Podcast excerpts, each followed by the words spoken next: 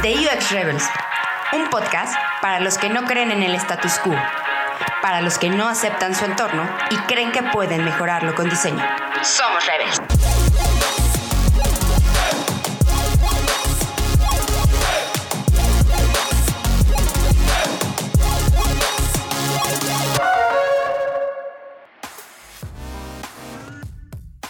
Hola, ¿qué tal mis queridos rebeldes? ¿Cómo están? Bienvenidos sean todos ustedes a una nueva edición y en esta ocasión tenemos a Carolina Zorrilla, eh, quien hace UX Writing y vamos a hablar con ella de sociocrítica.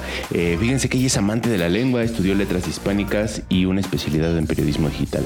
Se ha dedicado a la docencia de la literatura, a enseñar español como segunda lengua, al periodismo digital y ahora al UX Writing. Eh, trabajó en BBVA y actualmente se encuentra trabajando en Mercado Libre. Es coach de UX Writing eh, en Multiplica Academy. Da un bootcamp de Design Thinking y UX Writing en UX en español y ahora está por empezar a dar clases en IEPS en un posgrado. Escribe cuentos, poesía, ensayo, tiene dos libros publicados, eh, uno de cuento y otro de poesía. En fin, como verán, su currículum es bastante extenso en lo que tiene que ver con el crear contenido. Espero que disfruten este episodio tanto como nosotros y recuerden, somos rebels.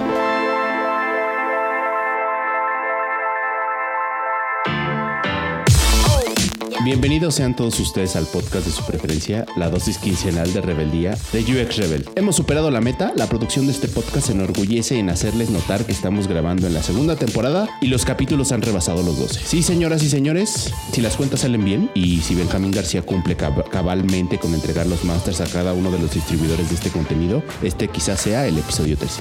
Y si no es el 13, no se preocupen que eh, el que está en este micrófono no tiene idea de lo que sucede después de que terminamos de grabar este podcast, ¿no? Porque la incertidumbre sobrepasa los workshops que Benjamín García pueda correr o la estabilidad de la conexión de Internet que este humilde intento de locutor pueda tener. Básicamente no sabemos qué será el futuro, pero confiamos en él.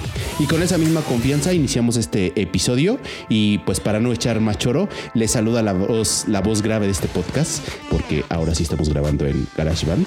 Eh, soy la carcajada brillante que hace que Benjamín se muerda las uñas cada que quiere nivelar los audios de esta edición. El que no tiene Mac, pero necesita editar videos, por eso de Rebels no ha salido. Ulises Arbizu, pero permítanme presentarles al GoDaddy de la UX Osfera, al parse más bacán que pude haber tenido y encontrar, el rockstar de este show, mi amigo, mi hermano, Benjamín García. ¿Cómo estás, Benjamín? Mi Barry White, un placer estar nuevamente en otro You know, baby. episodio. You know, baby. esa, esa es buena, ¿eh? el Barry White de este. Mi, Barry esa- White, ese- sí. Sí, tienes toda la razón. La, la voz grave del Barry White de este podcast. Sí, completamente de acuerdo, Ulises. Pues otro episodio, otro episodio. Y de hecho, bueno, eh, yo sé, yo sé, Ulises, que efectivamente, y esto no, y esto no es, no es mentira para nadie. Literalmente, cuando terminamos de grabar los episodios, normalmente Ulises se desaparece hasta que hay que publicar el episodio. Hasta, hay que, Entonces- hasta que hay que entregar los artes, Benja. Una- unas horas antes de publicar es Benja recibe un mensaje de WhatsApp de Benja que dice y mis artes y yo Aparte, ah, ahorita aparte están. 30 minutos antes, eh, seguramente. es- sí, oye, ya mañana sale el podcast, ¿eh? ¿Qué onda Muchísimas gracias. portada, ¿no? Y es el episodio número 26 o, o bueno, ya rebasamos al final. Eh, no hemos tenido... eh, ahí tenemos un tema y un dilema que ya verán cambios, pero bueno, yo creo que a nadie le importa Pero saber tenemos en qué número estamos, ¿no? Exacto. El hecho es que tenemos más episodios que en la primera temporada, ¿no, Benja? Es correcto, es correcto. Y como tenemos más episodios, tenemos más y mejores invitados. Ustedes Exacto. ya lo vieron en la portada de este podcast. Carolina, bienvenida a The UX Rebels. Qué placer, qué honor que te hayan soltado de aquel podcast amarillo y que estés por acá visitándonos. Te, te- te trajimos prestada a ver si a ver si nos dan chance más seguido, ¿no? No me querían dar chance, pero aquí Sí, estoy. sí, sí, sí, sí, sí. Ay, Qué muchas bueno que tu gracias. actitud rebel se puso por encima de todo y, y que quisiste y pudiste venir aquí para platicar Sí, con nosotros, Caro. sí. No, ¿Cómo muchísimas estás, gracias por, por invitarme. Pues muy contenta, estoy muy contenta. Este, aquí risa y risa con ustedes ya desde el inicio. Eh, y pues muy contenta de estar aquí. Tenía muchas ganas de, de que me invitaran y de soltar el mundo allá amarillo para estar un ratito con ustedes. Buenísimo, no, muchísimas gracias. Pues eh, vamos a empezarle, ¿no, Miul? Si, si, Sí. si gustan. La pregunta obligada, Caro. La, La pregunta primerita. obligada, la primerita. Cuéntanos, eh, ¿qué te hace rebel? ¿No? Y es una pregunta que siempre le hacemos a nuestros invitados y nos gustaría saber qué te hace rebel a ti, Caro. pues eh, esta pregunta, he escuchado todos los, los podcasts de ustedes y todos dicen así como que qué buena pregunta y creo que todos esperamos mucho esta pregunta y se siente bien que la hagan porque pues siempre eh, tenemos esa necesidad de manifestarlo, ¿no? Que nos hace rebeldes. Y a mí lo que me hace rebel es eh, una filosofía personal que tengo y que siempre vivo con ella y es que no hago cosas en las que no creo. Entonces, eh, creo que eso me hace rebelde porque pues eh, lucho con, muchas cosas en las que no creo y trato de, eh, de algunas completamente me alejo o en otras pues le entro y trato de ver de qué manera pueden mejorar desde, desde lo que yo puedo aportar, ¿no? Eh, o de qué manera pueden eh, cambiar o, seguir andando eh, desde lo que yo puedo aportar. Y obviamente, este, pues ser rebelde o, hacer algo que, nos hace rebelde es difícil, ¿no? Porque justo esto, pues me ha, me ha llevado a, a tener, a nunca estar en una zona de confort a siempre estar buscando realmente esa cosa eh, o eso en lo que yo completamente voy a estar eh, yo y completamente voy a, creer y completamente voy a, creer en, e, a creer que yo puedo dar eh, cosas valiosas. Y, pues eso me ha hecho estarme como moviendo hacia muchos lugares profesionalmente como también este soy soy nómada he sido muy nómada.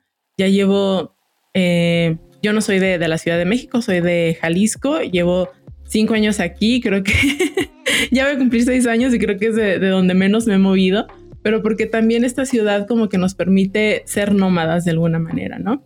Entonces, pues esa parte rebelde pues me ha, llevado por muchos caminos, eh, he vivido muchas cosas, he reflexionado y, llegado a, diferentes conclusiones y, finalmente también justo esa, esa rebeldía mía, pues yo creo que fue lo que me trajo al mundo del UX, en el que sí creo, firmemente creo. Buenísimo, muy, muy interesante que eres consistente y que, como dices, si no crees en las cosas, pues no le metes. Y si, y si lo haces es porque en realidad lo crees. Esa, esa filosofía de vida creo que es muy, em, muy, muy consistente, pero sobre todo hacer eh, en algunos casos complicado, ¿no? No, no necesariamente siempre tenemos que hacer las cosas que, en las que creemos. O quizás a lo mejor el camino más fácil es no hacer las cosas aunque no creas al 100%. Y eso implica que tengas, que te comprometas al 100% con cada, con cada una de las cosas que, que, llevas a cabo, ¿no? Buenísima, buenísima respuesta. Este, esperemos que no, no extrañes mucho las tortas ahogadas. Este, después se aquí en la Ciudad de México. sí las extraño. buenísimo. buenísimo. Sí, sí las extraño. No, ya, ya. creo que eso podría ser. Yo, yo siempre he creído que una idea millonaria es que alguien ponga aquí un, un restaurante de, de, tortas ahogadas de Totalmente de, acuerdo. la gente que, que la gente que vaya diga, sí saben como en Guadalajara, ¿no? Estaría, claro. un, un, proyecto así. Idea millonaria para aquellos Idea millonaria. Que escuchando emprendedores del futuro. Pero bueno, oye, a mí me gustaría, y un poco para que eh, creo que la gente puede estar muy...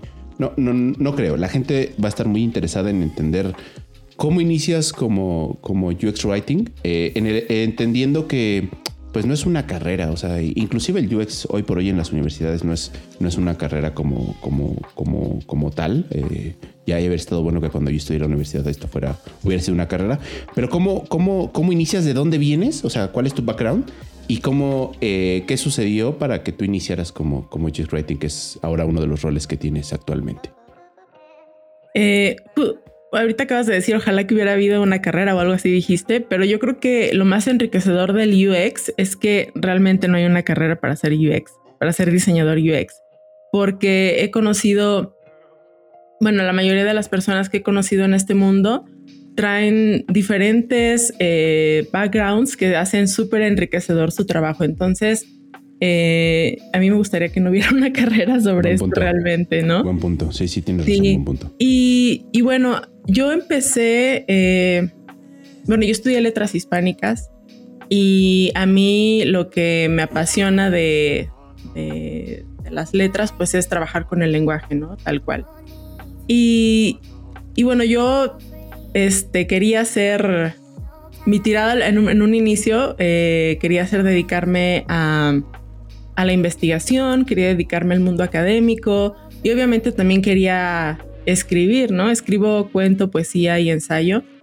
Y, y no, eh, bueno, entré, entré al mundo académico y no me gustó tanto, no me gustó tanto, entonces, eh, como ya dije que no, no, hago las cosas en las que no creo, no creí mucho en el modelo educativo que tenemos y, y tampoco en cómo funciona ese sistema de la academia, entonces decidí salirme, me dediqué eh, un ratito al, al periodismo digital.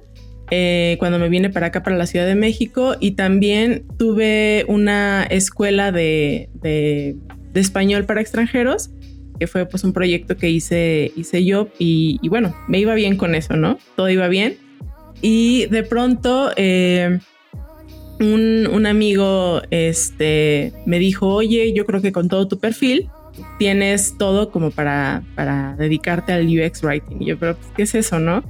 Y, me decía, me mandó un montón de artículos, ¿no? Y me dijo, ponte a leer esto.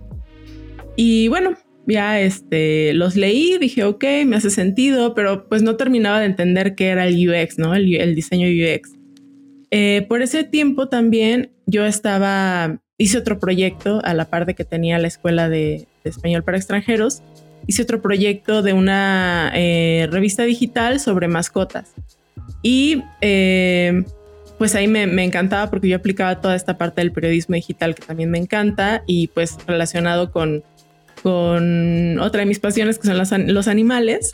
Y eh, pues todo iba bien. Bueno, la empecé a, diseñar, empecé a como a idear y pues en ese tiempo yo no sabía que estaba haciendo investigación de usuario, no sabía que estaba haciendo este, mis prototipos de baja, no sabía nada de eso, ¿no? Y un día le platiqué a un amigo eh, que él ya estaba haciendo diseño UX, le platiqué que, estaba yo con este proyecto, ¿no? Y me dijo, oye, pero haz las cosas bien. Y yo, pues, a ver, o sea, supongo que las podría mejorar porque no sé de, de diseño de páginas web. Me dijo, no, a ver, lo que tú estás haciendo es un producto digital y los productos digitales tienen un proceso de diseño específico. Y bueno, me explicó, entonces pues partí desde, desde el benchmark, desde estudiar qué querían los usuarios, este, y, bueno, hice cierto, un proceso muy rústico de UX, pero me acerqué, ¿no? Y entonces también empecé a pensar el contenido de una, de una manera diferente. Eh, yo ya sabía escribir para, para eh, ambientes digitales y, bueno, entonces eso me fue acercando eh, hasta que un día este amigo que me, que me mandó todos estos artículos, él ya trabajaba en BBVA y eh, me dijo eh, que, bueno, mi primer trabajo como UX Writer fue en BBVA. Y, me dijo, oye, está esta vacante, por favor aplica, ¿no? Y yo, no, no voy a aplicar. Yo soy muy feliz con mis clases y mi, y mi revista digital, no quiero. Tal que me, me, me, dijo como tres veces, ¿no? Y me dijo, de verdad, mándame tu, tu currículum. Te lo mandé eh, y un día este, fuimos a, a comer y curiosamente fue Candiani. Este, Candiani, ahí fue donde lo conocí, Carlos Candiani, que ustedes ya lo entrevistaron aquí, que ya lo conocen. Eh, y entonces él me dijo, oye, es que tu perfil tienes como muchas cosas que aportarían cosas importantes al UX Writing, ¿no? Y bueno, ya de ahí pues eh, viene la, mi entrada a BBVA y ahí comienzo a dedicarme al UX Writing y cuando entré pues era un mundo completamente nuevo para mí en todos los sentidos. Eh, tanto como en trabajar para una empresa así, este, y, pues eh, incorporarme al equipo que ya estaba todo acoplado en su ritmo, en su proceso, pues fue muy difícil porque yo no sabía absolutamente nada de diseño UX ni, ni de design thinking, no sabía nada. Y pues eh, aprendí muchísimo, ¿no? En resumen puedo decir que, bueno, ahí fueron como mis primeros pasos y, y me encantó, o sea, ya cuando, cuando me di cuenta desde el primer momento me, enganchó a este, eh, pues ver de qué se trataba, eh, hacerlo y, comencé pues a, cuestionarme muchas cosas, a reflexionar sobre lo que estábamos haciendo, porque pues realmente en ese tiempo éramos, eh, era un equipo pequeño, era un equipo que tenía que todavía evangelizar a toda el área de, diseño para, para, que nos pudieran incorporar de una manera adecuada al, al, proceso. Y pues tuve mucha, tuve la, la, oportunidad de, creo que fue muy bueno que yo entrara así partiendo de cero y en un equipo de UX Writers pequeño, porque pues hubo muchas oportunidades de, de cuestionar, de proponer, de mejorar y eso fue muy, muy enriquecedor y, pues me adentró mucho más al, camino en el que pues, ya me encuentro ahora. Me parece maravilloso, Caro. Eh, de, entrada, y ahí sí, desmiénteme, también creo que escribiste cuentos, si no estoy mal. Sí. ¿Escribiste cuentos? Sí, eh, tengo... Ajá. No, dime, se, se llama Nuestro Tiempo, ¿correcto? Sí, tengo un libro publicado de cuentos que se llama Nuestro Tiempo. Y justo también hablo de, de cuestiones que tienen que ver con pues esta era digital este, de conflictos eh, eh, entre relaciones humanas que se desprenden de, de pues esta nueva, eh, estas nuevas formas de interactuar. Oye, ¿y, dónde la, gente lo puede comprar, descargar? ¿dónde, la gente lo puede, lo puede encontrar? Fíjate que no lo tengo, no lo tengo online, no lo tengo así como para que lo puedan comprar online. De hecho, me acabo, porque lo estaban vendiendo en una librería en Jalisco y eh, me acabo de traer unos ejemplares y yo espero pronto buscar un lugar aquí donde, donde poderlos vender. Pero bueno, si a alguien le interesa, pues me puede al final cuando dé mis redes sociales y eso me pueden escribir. oye, pero entonces fue como una especie de autoproducción, por decirlo de algún modo, o producción independiente. No, eh, gané un premio. gané un ah, premio de cuento estatal. Y, entonces, pues parte del premio era la publicación. Es un libro pequeño, ajá, pero parte del premio era la publicación. genial. Qué bueno, qué bueno, no, pues ahí ahorita, ahorita los anuncios parroquiales que nos den los detalles, pero buenísimo, ¿eh? O sea, es, muy interesante esto, esto que vemos de cómo tenemos varios UX, UX writers eh, que tienen este, vamos a llamarlo así, este b de, de autores y de escritores de libros, ¿no? Está, está buenísimo. Sí, correcto. Y justamente te preguntábamos del libro, porque hay algo que yo destaco mucho en el tema. Eh, eh, mencionaste en, tu respuesta anterior en dos o tres ocasiones que siempre te mencionaban algo como el tema de tienes algo que aportar al UX Writing o tiene, o sea, te, te, veían habilidades de alguna forma, ¿no? O sea, como para, para entrar a UX Writing. Pero, eh, y cuando entras a BB, al Banco Azul, a BBVA, ¿no? Al final de cuentas, eh, empiezas con un equipo chico y, tienes que empezar a aprender. A mí me gustaría preguntarte formalmente cuáles fueron esos principales retos o de alguna forma qué fue lo que tuviste que aprender luego, luego entrando. Porque a lo que iba es, ok, venías desde, desde, la escritura, desde las lenguas, el lenguaje, la escritura, la comunicación, ¿no? Que tiene ciertos rasgos muy particulares, o sea, la escritura formalmente incluso la de un cuento, la de un libro, ¿no? ¿Qué fue lo primero que tuviste que aprender? Llámale mindset, llámale habilidades blandas, llámale este cambiar tu perspectiva cuando entraste a un perfil como UX Writing. Lo primero que, me, me, planteé o que me, empecé a interrogar fue eh, pues el uso de las palabras tal cual, porque pues si bien yo traía como todo este aprendizaje y experiencia de, escribir para ambientes digitales haciendo periodismo digital, eh, traía eh, el aprendizaje de cómo leen las personas, ¿no? Este, la pirámide invertida, todas estas cosas. Pero en realidad, cuando uno escribe para productos digitales, eh, la palabra toma un giro total. tiene mucho peso la palabra en sí, la palabra, una palabra tal cual, tiene mucho peso, tiene mucho significado. Una palabra que pones en un call to action tiene muchísimo significado. Y entonces eh, la brevedad, eh, pues tanto en, un botón como en el resto del contenido, es súper importante, ¿no? Entonces ahí tuve que replantearme como todas estas em, habilidades que yo ya tenía, o más bien conocimientos que yo ya tenía y experiencia, para eh, volcarlas ahora en un, en un contenedor, yo le llamo contenedor a, la interfaz, que era mucho más reducido, mucho más breve y eh, que exigía también una conversación, ¿no?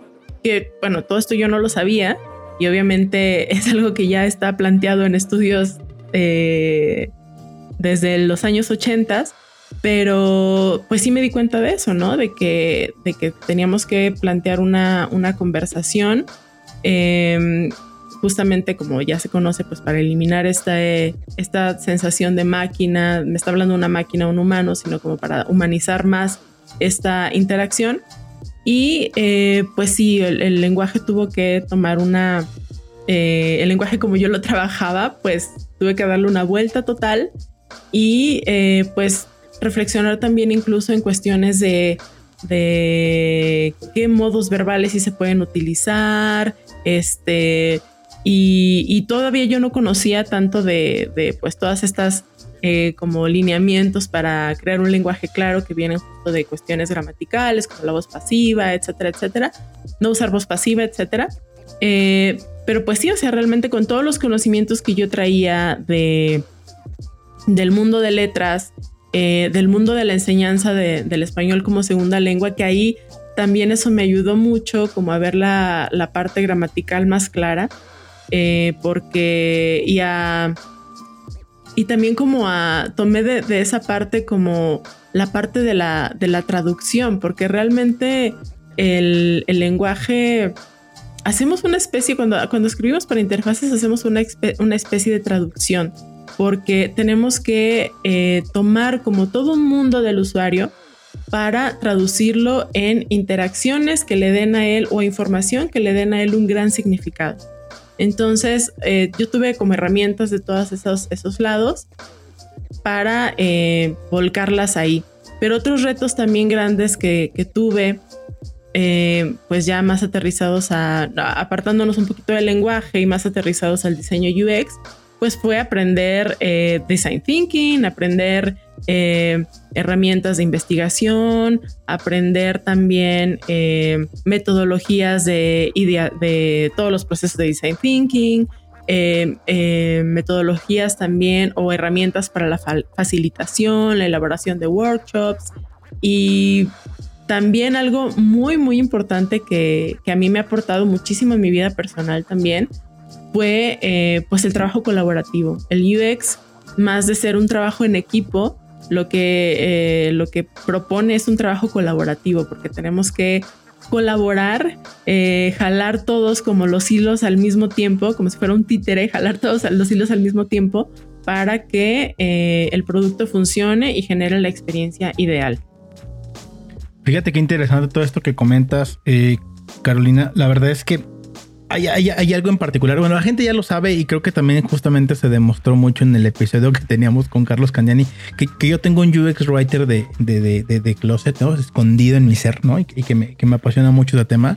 Pero esta capacidad de síntesis que creo que tienes que aprender sí o sí sobre todo en una migración como puede ser el tema de las letras, porque cuando tú escribes, ¿no? Un libro, un cuento, pues tienes ciertos recursos, vamos a llamarle si quieren recursos literarios, ¿no? Que de alguna forma tú tienes, puedes recurrir para, o sea, para una descripción, no sé, para pintar la palabra paisaje, todavía te puedes meter un poquito más a describir cómo es el paisaje, ¿no? Incluso en términos de colores, contexto, olores, ¿no? Y cuando piensas en UX Writing, pues al final del día tienes, o sea, no puedes ocupar ese tipo de recursos, ¿no? Tienes que pensar en corto, tienes que pensar en, en sintetizado, tienes que pensar, digamos, que en conciso, pero que de alguna forma deje muy claro que brinde todo esto que una descripción posiblemente te podría eh, complementar. Entonces, eso de entrada eh, se me hace muy, muy interesante. ¿Tú cómo ves, Ul? A, mí me surge otra duda, o sea, porque creo que, creo que el background que tiene Caro es, es muy interesante, igual que el de Candiani, pero en este sentido es... Eh, tú hablabas de que, por ejemplo, le tienes que dar vuelta la, la, palabra tiene, o las letras tienden a tener un giro como de 180 grados, o a lo mejor inclusive hasta de 360 grados. A mí, a mí lo que me interesaría es entender y, e imaginando que eh, quizás nos está escuchando gente que a lo mejor tiene el mismo background que tú eh, y que a lo mejor puede interesarse al escuchar eh, este tipo de experiencias. ¿Qué es lo que a ti, cuáles serían como esas diferencias que tú encuentras entre lo que tienen, digamos, eh, dedicarte las letras a escribir, a diferencia del, del, UX Writing, como a lo mejor tener una guía como para decir, si te late esto, sí, el UX Writing podría ser para ti, si no te late, olvídalo, o sea, eh, quédate, quédate del otro lado. Y también un poco, ¿qué es lo que a ti eh, te enganchó? Porque creo que es muy sencillo pensar que solo aceptaste esta oportunidad, que, que, que Candiani platicó contigo, que tu amigo que te estaba diciendo, ándale, aplica, tú no estabas segura, tú estabas contenta donde estabas. ¿Qué te hizo... Em, eh, ¿qué, qué, te hizo pensar, o más bien qué te hizo decidir decir, aquí está padre, sí me gusta, hay algo, hay algo que me enganchó? ¿Qué fue eso que te enganchó? Básicamente es cuáles son las diferencias y cuáles son esas similitudes que te hicieron que te engancharas del, del UX Writing desde tu punto de vista. Eh, bueno, pues eh, cuando, cuando eh, abordamos la literatura, eh, tenemos que tener en cuenta muchas cosas muy similares a las que tenemos en cuenta cuando abordamos la escritura en un producto digital. Em, a mí algo que me, me enganchó muchísimo fue em, la similitud que había con el, entre el proceso de diseño y la sociocrítica. La sociocrítica es una disciplina que a mí me gusta mucho, eh, que incluso yo di clases en la Universidad de Guadalajara sobre esto eh, y que aprendí con uno de mis, un gran maestro sobre, sobre este tema también. Y es una disciplina que comenzó en Francia en los años 70, eh, lo, Edmond Cross. Y eh, pues es, es una eh, manera de hacer, bueno, es una disciplina que se utiliza para hacer crítica literaria, ¿no?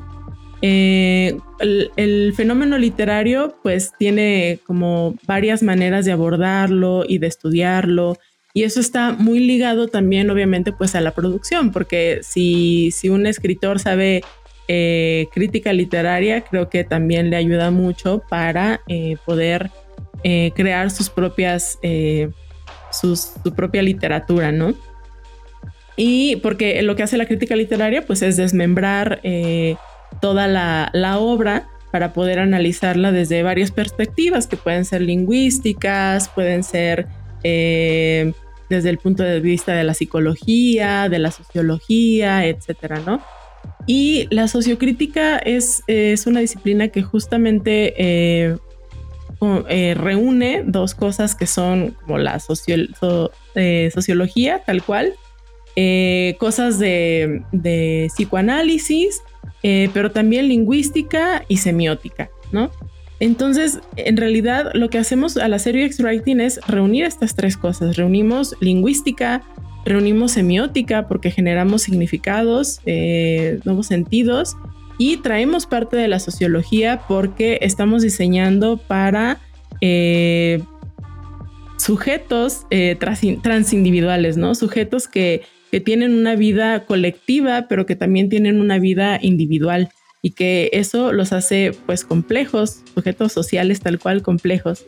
Entonces, eh, la sociocrítica lo que hace es eh, pues abordar eh, eh, identificar cuáles son esas microsemióticas que se van formando en la obra literaria a partir de cosas eh, que conforman a este sujeto trans, transindividual, ¿no? Y cómo esas microsemióticas dan sentido a, esa relación que, justamente existe entre estos signos. Y eso pasa también en el UX Writing. Eh, eso pasa, tal cual. Leía el, libro de, Bruno Rodríguez que se llama Buenas prácticas de, en busca de buenas prácticas para UX Writing y habla de esto también. Él aborda este tema y, y bueno, digo, no es algo que yo me estoy sacando de la manga, sino que realmente estamos escribiendo para una colectividad, ¿no? Y, tomando en cuenta eh, sujetos que viven en esa colectividad. Entonces, eh, esta, la, la sociocrítica es bien interesante y siempre había querido hablar de eso. Qué bueno que aquí estoy pudiendo hablar de eso, de, esa, de esta relación. Venga, venga. Eh, pues como les decía, parte de este sujeto, de esta idea, perdón, del sujeto transindividual, que fue algo que propuso eh, Lucien Goldman, y también parte de una eh, de la teoría marxista del, del todo social, ¿no? Que quiere decir que la sociedad es un conjunto jerárquico. Y pues de ahí vienen cosas que ahora en, UX denominamos como segmentos, ¿no? Y, justo la, idea del sujeto transindividual pues también apunta a cuáles son las características de ese segmento. Y cuando, cuando entonces en UX yo me pongo a, ya practicar el proceso y cuando me doy cuenta que hay que eh, definir user personas o protopersonas, pues me doy cuenta que eh, tiene mucha relación también con la sociocrítica, ¿no? Porque justo en la sociocrítica lo que se hace para poder hacer este análisis y llegar a identificar estas microsemióticas que se están articulando en la, en la obra literaria, tenemos que tomar en cuenta, eh, analizamos por personajes, ¿no? Y entonces por cada personaje analizamos a qué generación pertenece, eh, aspectos como puesto de trabajo, familia, clase social, em, colectividad regional, a qué colectividad regional pertenece, qué es lo que siente, qué aspira, qué ideas tiene, eh, cuáles son las prácticas sociales que reproduce, como sus comportamientos, eh, a qué sistema de normas se apega o pertenece, qué clasificaciones hay en sus ideas, cuál es su modo de vida, sus estructuras mentales y pues esto nos da como su visión del mundo también, ¿no? Y, yo encontré mucha similitud con esto y a mí la, sociocrítica me, encanta, ¿no? Y, me ayudó también, no solamente eh, la utilizaba como pues para entender el fenómeno literario, las obras literarias, sino también para escribir. Yo algunas em, cosas que, escribí de, ficción, partí justo de esta desmembración para poder eh, eh, configurar mis personajes y saber cómo se iban a comportar en la historia. Entonces esto tiene muchísima relación con el, UX Writing porque justo con esto que acabo de decir es tal cual como nosotros conformamos el storytelling, es tal cual como nosotros conformamos los mensajes que le vamos a dar a ese sujeto transindividual al que nos estamos eh, eh, dirigiendo, porque no es un usuario, ¿no? Es un colectivo, o sea, es una colectividad a la que nos vamos a, referir, es un segmento, sí es un usuario, pero ese, usuario se desprende de esa colectividad. Y eso a mí me, wow, así como que dije, estoy haciendo sociocrítica, ¿no? Eh, me encantó y, y, justo cuando yo tengo que entrar en este proceso, que bueno, siempre, no siempre, pues, pero eh, cuando no siempre porque digo, hay, hay, a veces cosas que atendemos en el UX Writing que son más, más pequeñas y que no, o que ya esto ya está, esta parte de la investigación de usuario ya está como más aterrizada, pero cuando hay que entrarle desde ese principio, a mí me gusta mucho, pues, ir, ¿no? Hasta hacia mis conocimientos de, la sociocrítica y, volcarlos un poquito acá para entender mejor a las personas a las que nos dirigimos.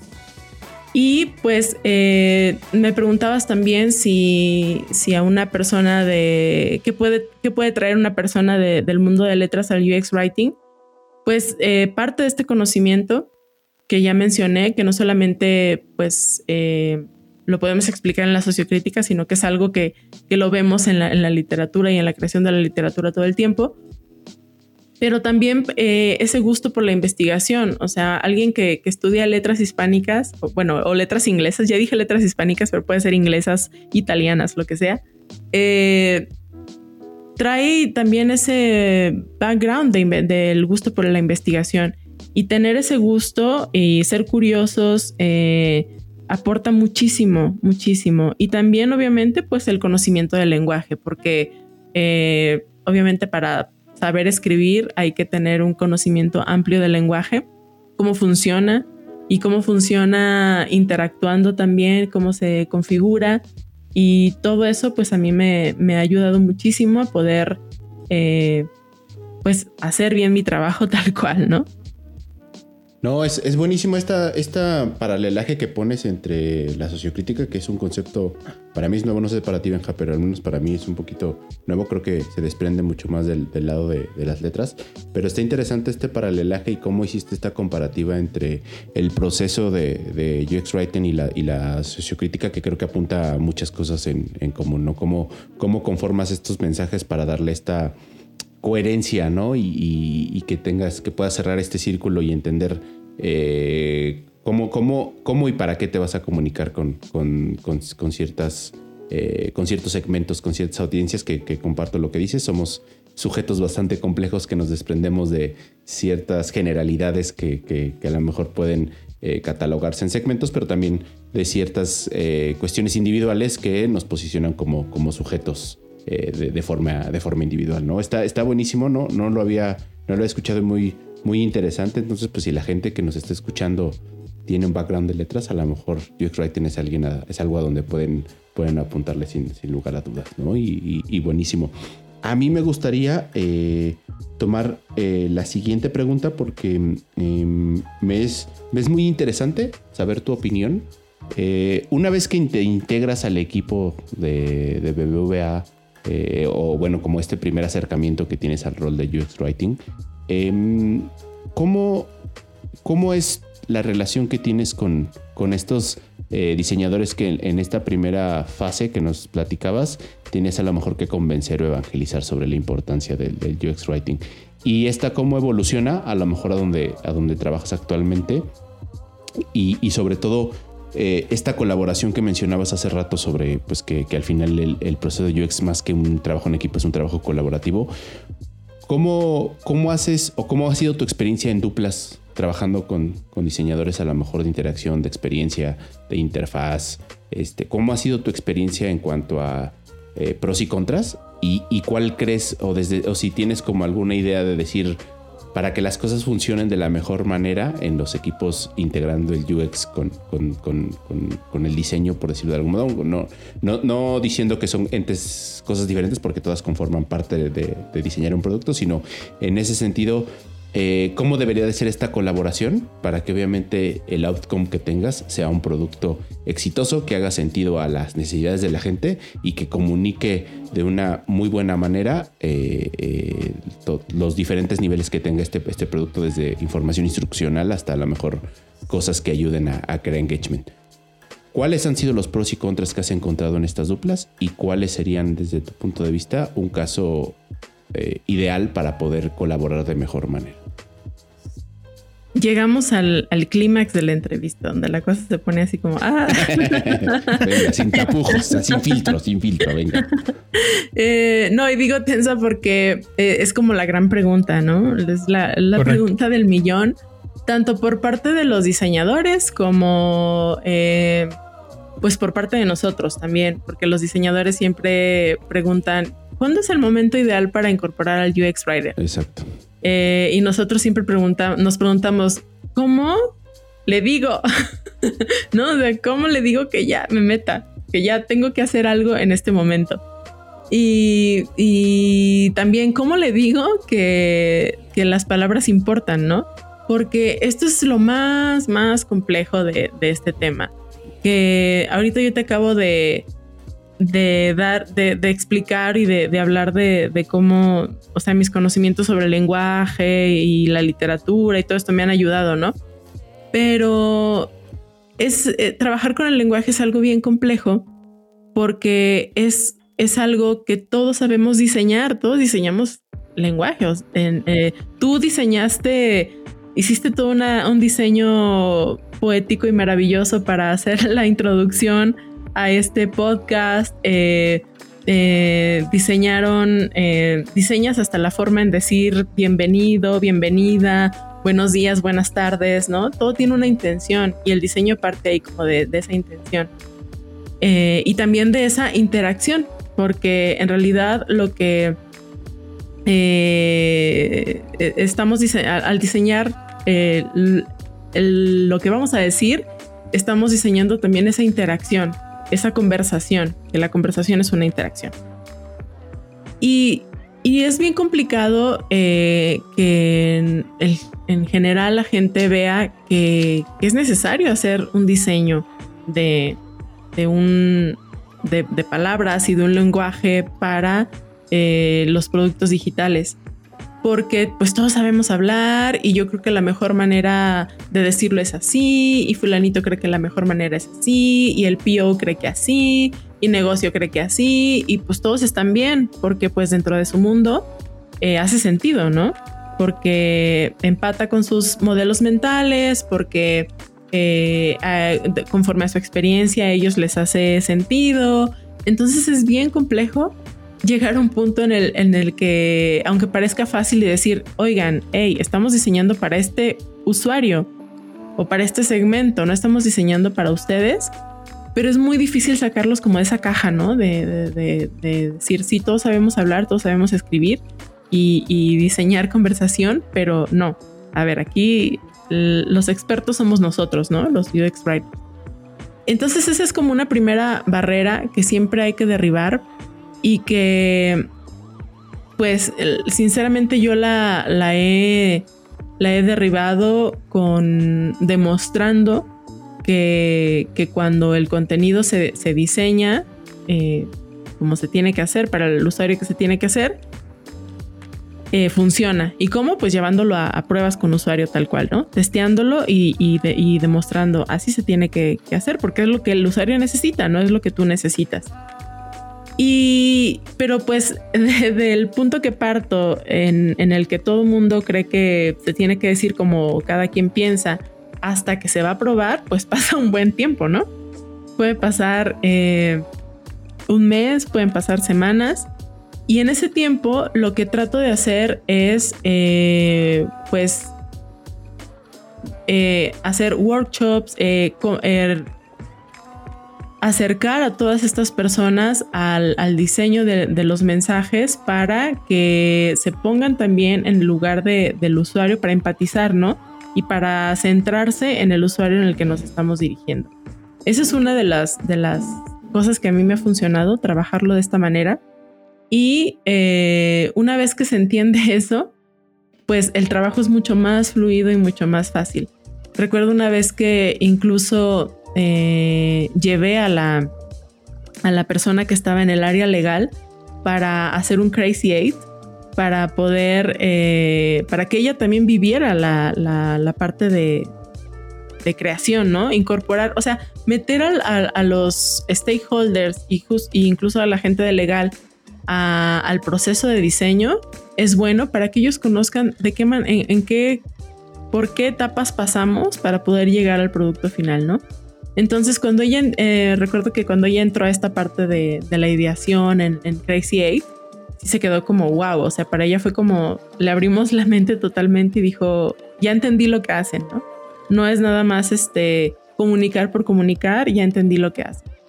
Y eso puede funcionar mucho y eh, pues eh, tener un trabajo muy muy cercano con nuestra dupla de diseño, eh, hacerle ver el valor de, la, del diseño del contenido, pues hacerle ver también el valor de nuestra presencia durante todo el proceso de diseño, desde principio a fin, es muy importante.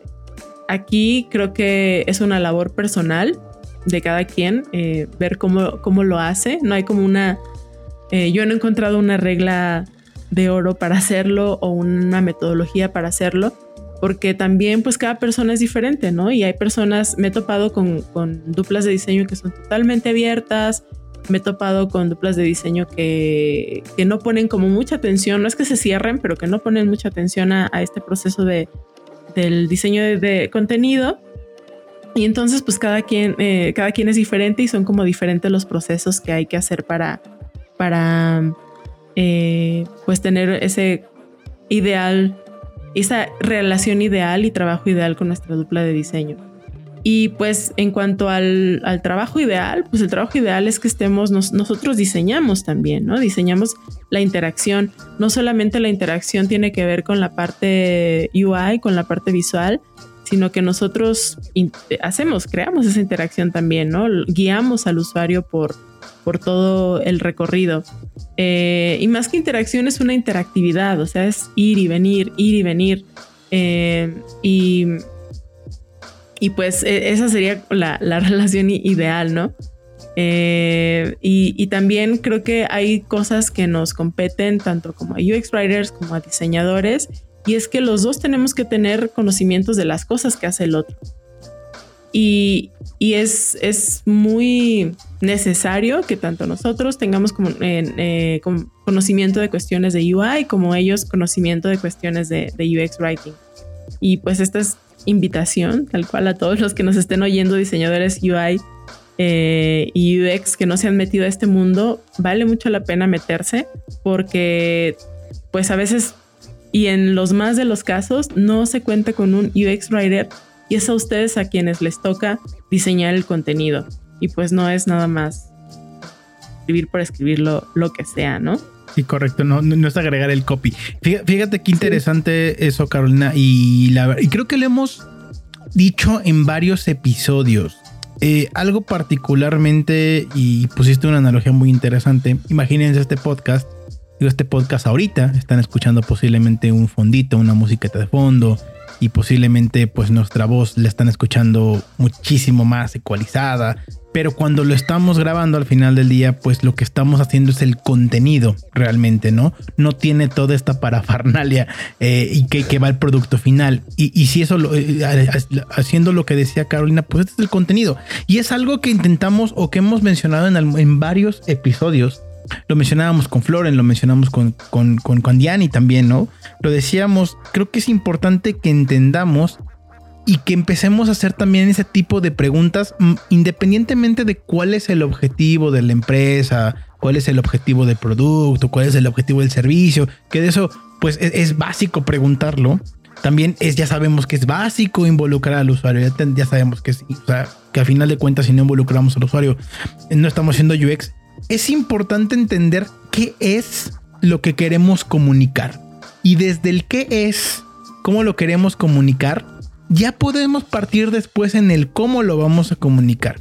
Pero al final de cuentas creo que ahí es donde entra, eh, o yo creería que entra el hecho de involucrar a los UX writers o a quien o a quien se vaya a encargar del contenido desde el primero, porque necesitamos entender cuál es el objetivo de negocio, cuál es el objetivo de la empresa, quién es el usuario y qué es lo que vamos a comunicar en ese asset digital. Más allá de pensar si van a ser cuadritos, pantallas, sliders con azul, con amarillo, ¿no? ¿Qué botón? Creo que ahí es donde nace. Ya después podrán empezar a lo mejor procesos aislados donde a lo mejor ya en la parte del cómo, pues ya el UX Writer a lo mejor define el tono, manera, forma, palabras, etc. ¿no? Obviamente a la par del, del, del researcher, porque el researcher al final del día pues es el que nos va a dar todo ese insight, pero creería que tendrían que trabajar como dupla y a lo mejor ya el UX Writing te va a contar una historia en términos de Journey Maps. Y a lo mejor ya el diseñador visual le va a poner colores a palabra y una tipografía.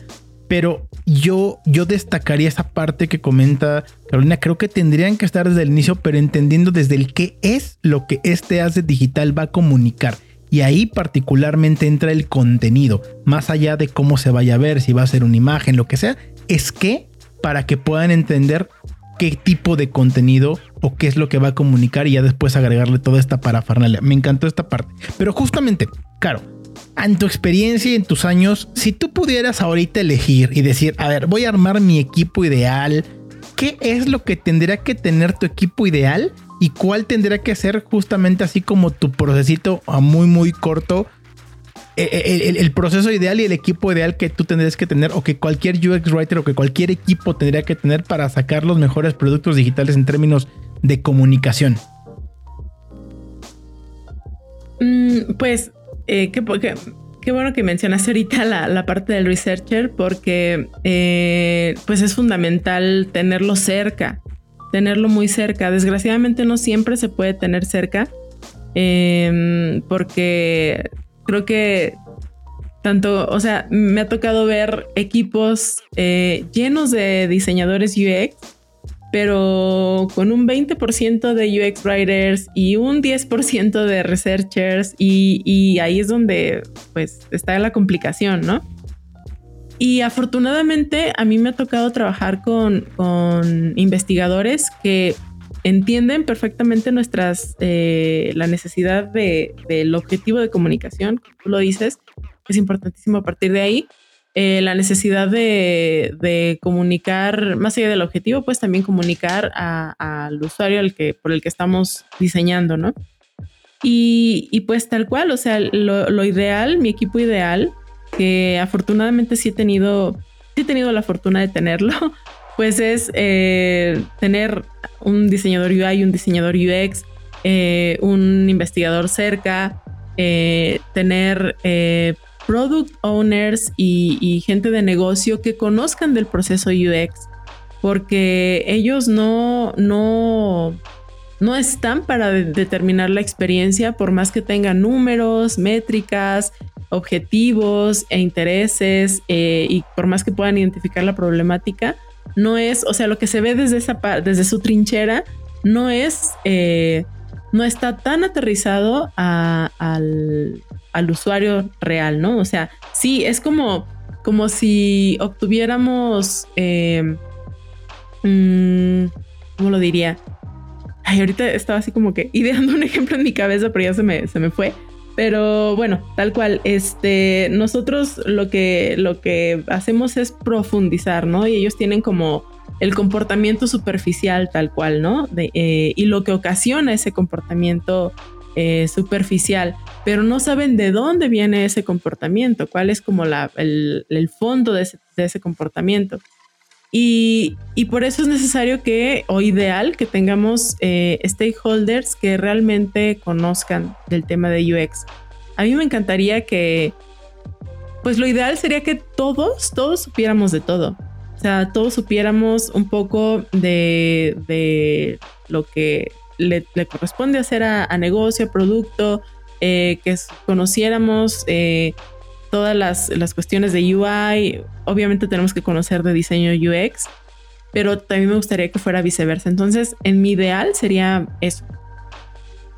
Está, está buenísimo porque em, Creo que partes de, algo que también hemos hablado en muchos episodios, que es cómo aplicas la empatía no hacia el usuario, sino hacia tu equipo. Y, al final, tener, tener empatía implica que conozcas qué carajos hace el de al lado, ¿no? Y no, no en un sentido de apropiarte de lo que hace, porque tampoco estamos buscando, o bueno, creo que no nunca es el interés que, que el UX Writer se ponga a hacer eh, eh, UI o el de UI se ponga a hacer UX Writer, sino en un entendido de que conozcas la, cómo, tú eres eh, eslabón de una cadena, pero conozcas la totalidad de esa cadena, ¿no? Y entiendas por qué cada uno de los eslabones es importante y en la medida en que reconozcas y valores y entiendas cómo lo que ellos hacen impacta en tu trabajo, también vas a lograr que eh, seas como más empático para decir, como, como decimos hace rato, ¿no? Todo lo que estamos discutiendo es ¿Cómo hago que se enteren antes? ¿Cómo puedo prever cosas para que no sea hasta el final cuando diga, ching, como no sabía que lo que él hacía era importante, pues no lo metí en el momento adecuado, no lo,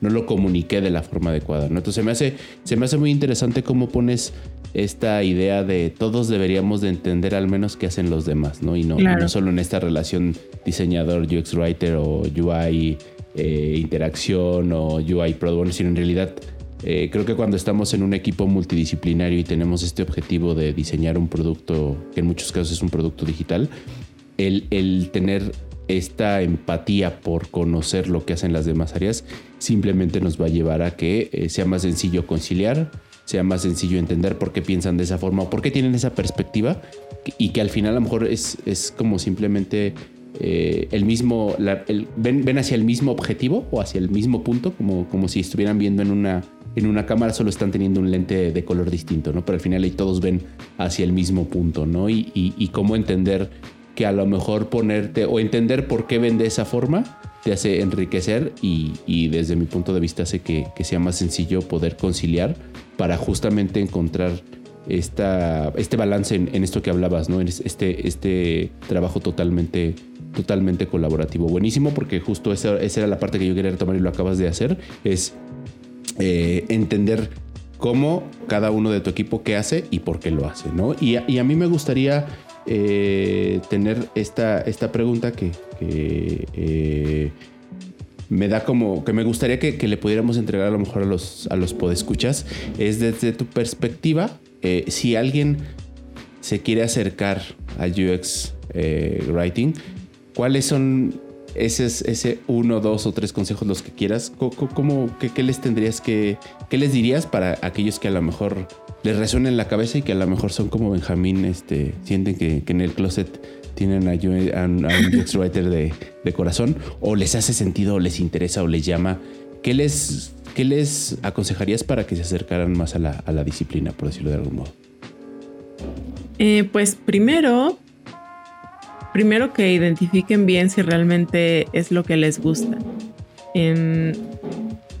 yo recibo constantemente por, por LinkedIn, recibo preguntas de este tipo, ¿no? Em, oye, estoy en, sobre todo de gente de periodismo, es, más común. Eh, de gente de letras, curiosamente, nunca me han preguntado.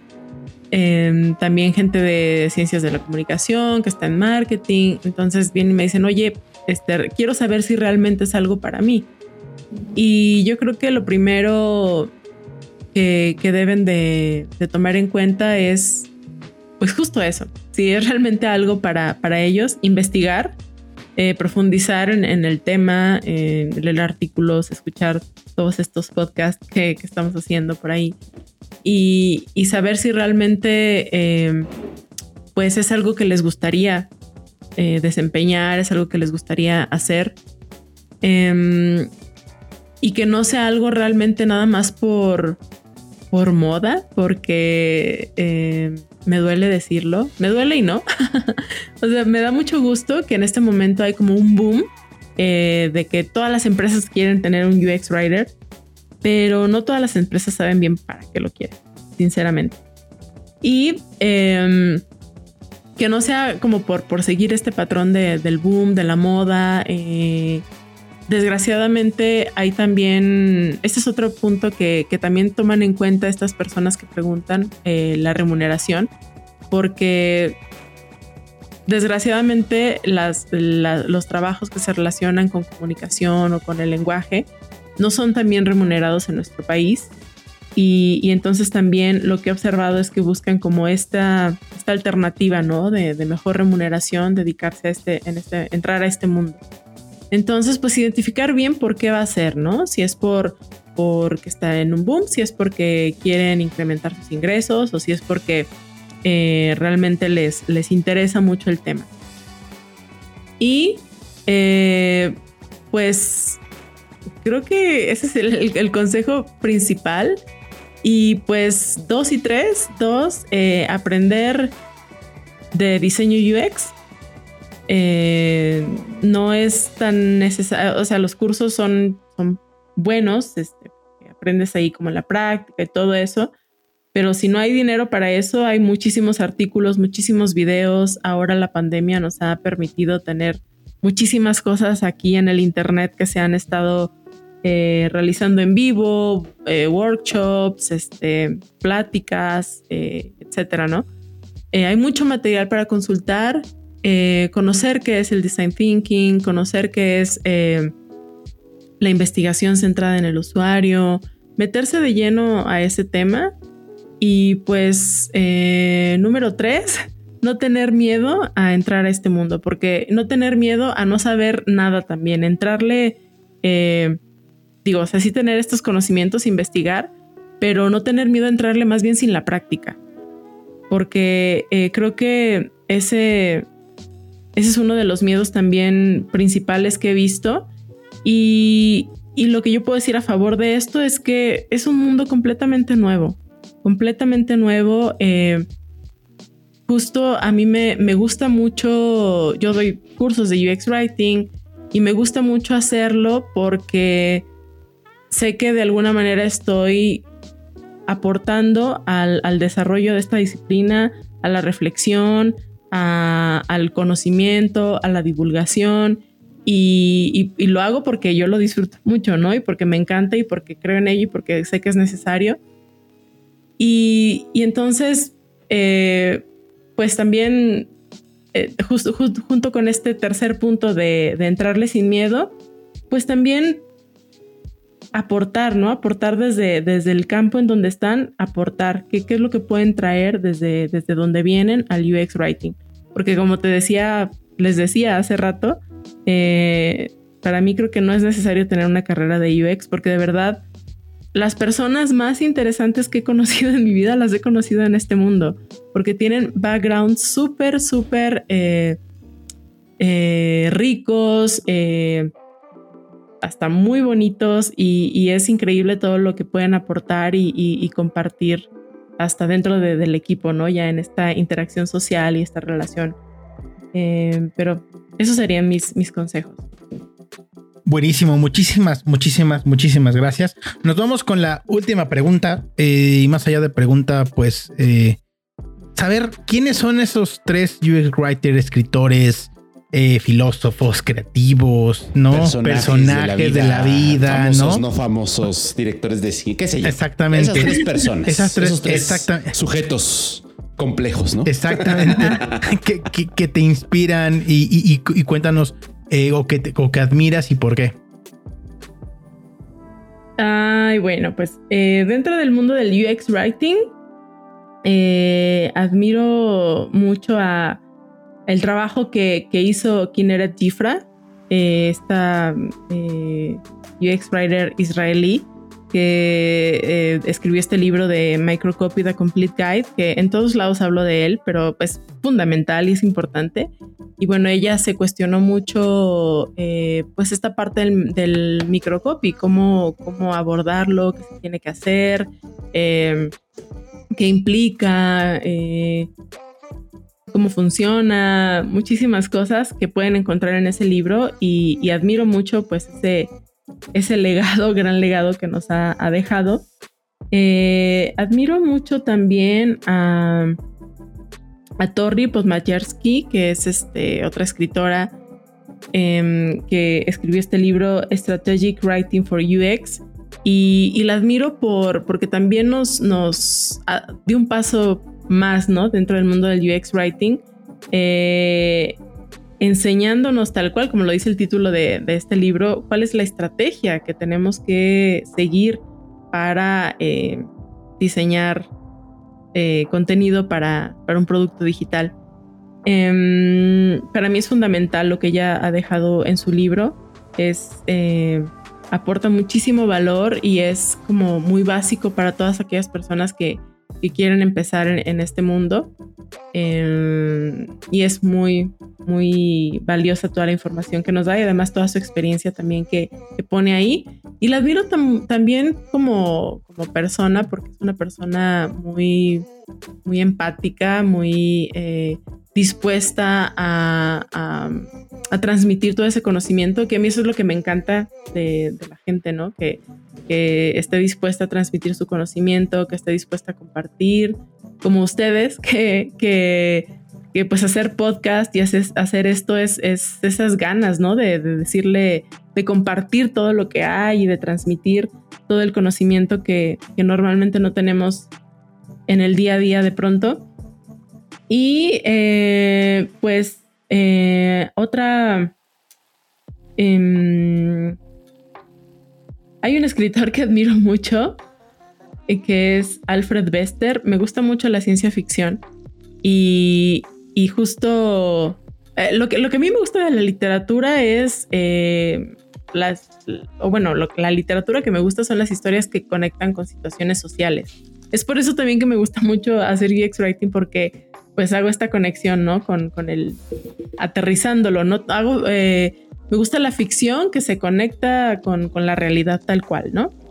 Eh, que bueno, toda la ficción tiene algo de eso, pero, pero más, más conectada. Y la ciencia ficción, pues eh, tiene ese componente tan, tan valioso de, de cuestionarse el, futuro, ¿no? Al, principio me llamó mucho la atención que Ulises decía, eh, el futuro es incierto, no sabemos qué nos depara el futuro, pero justamente ese es el motor de, de, uno de los motores que a mí me mueven dentro de este mundo del, UX Writing y que también me gusta de la ciencia ficción.